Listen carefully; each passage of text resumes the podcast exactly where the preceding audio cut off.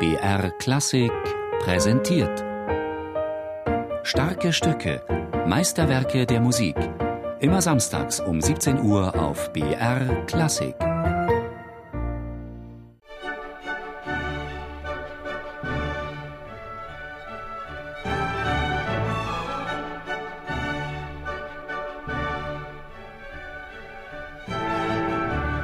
Monumental sollte es werden.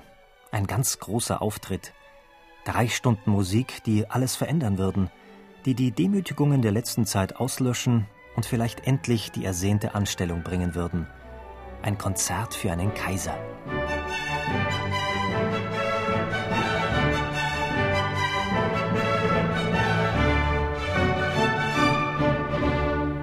Als Wolfgang Amadeus Mozart im Oktober des Jahres 1789 zur Krönung Leopolds II. nach Frankfurt reiste, war er voller Hoffnung.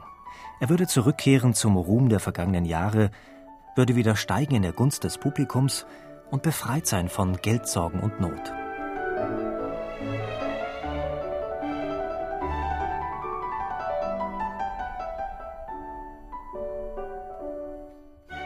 Das Konzertprogramm, das er anlässlich der Krönungsfeierlichkeiten zusammengestellt hatte, enthielt musikalische Belege seiner umfassenden Meisterschaft.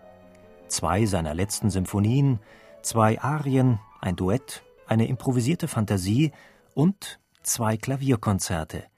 Zwei Werke der Gattung, in der er gleich doppelt brillieren konnte, als Komponist und als Virtuose. Zwei Krönungskonzerte. Das Konzert in F-Dur und das Klavierkonzert in D-Dur.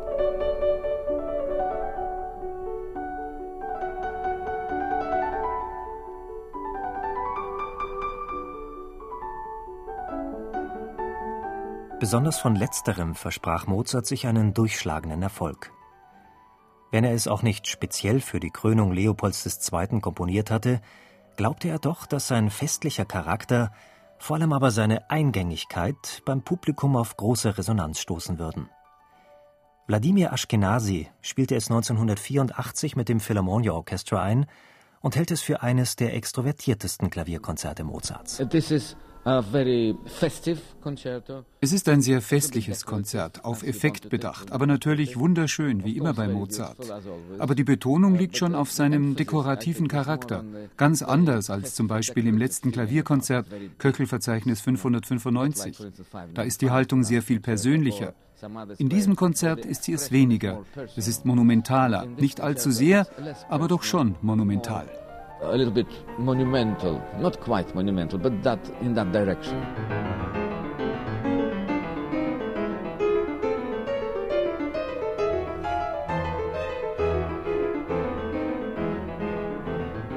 Um die Wirkung geht es Mozart, um den Effekt. Als Wolfgang Amadeus Mozart 1788 das später als Krönungskonzert bezeichnete D-Dur-Klavierkonzert schrieb, hatte der Stern seines beruflichen Erfolgs bereits zu sinken begonnen. Ohne feste Anstellung kämpfte er wie alle freien Künstler um Popularität, öffentliche Auftritte und die Gunst des Wiener Publikums. Die jährlich zur Fastenzeit stattfindenden Konzertzyklen, die bisher erheblich zu seinem Unterhalt beigetragen hatten, entfielen in diesem Jahr. Der Name Mozart hatte an Glanz verloren, und so schrieb er ein Werk, das ihm die Umstände seiner Situation in die Feder diktierten – ein Klavierkonzert, pompös und heiter, voll virtuoser Brillanz, aber von einfacher Struktur und ohne den so typischen Tiefgang. Vom kompositorischen Standpunkt aus ein Rückschritt, an der allgemeinen Begeisterung gemessen aber ein voller Erfolg.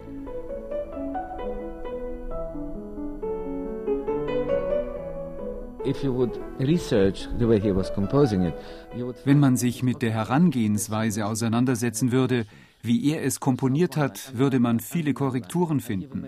Er hat ganze Zeilen ausgestrichen. Das ist sehr interessant, was da in seinem Kopf und seinem Herzen vor sich gegangen ist.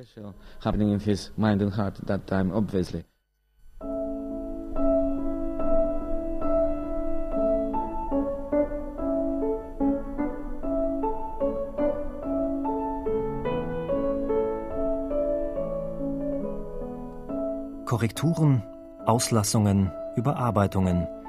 Die Originalpartitur zeigt Striche und Veränderungen in den Orchesterpassagen, Vor allem aber zeigt sie viele leere Notenlinien.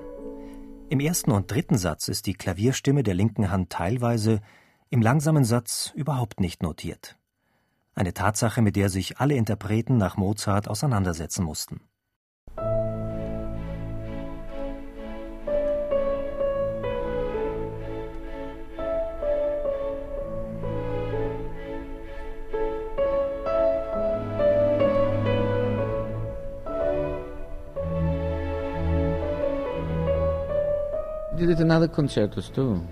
Das hat er in anderen Konzerten auch gemacht. Das ist die Generalbasspraxis. Manche Interpreten improvisieren die fehlende Stimme, andere spielen ab und an Akkorde in der linken Hand. Aber ich denke, dass das nicht notwendig ist. Denn in jedem Fall gibt es ja das Orchester. Und da ist die Melodielinie wichtiger als die linke Hand im Klavier. Mozart überlässt das ganz dem Interpreten. It's almost irrelevant. He left it to the performer.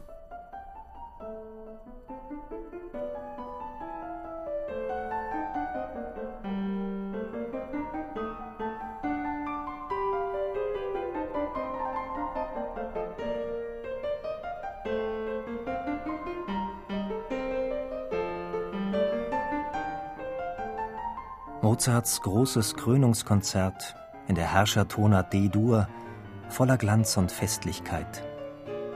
Und doch huschen immer wieder Schatten über seinen heiteren Gestus. Herbstliche Stimmung, Eintrübungen und Mollpassagen erinnern daran, dass sein vorletztes Klavierkonzert aus Mozarts Spätzeit datiert. Aus einer Zeit, als er schon gelernt hatte, Niederlagen und Rückschläge ebenso wie Erfolge mit einem Lächeln zu quittieren.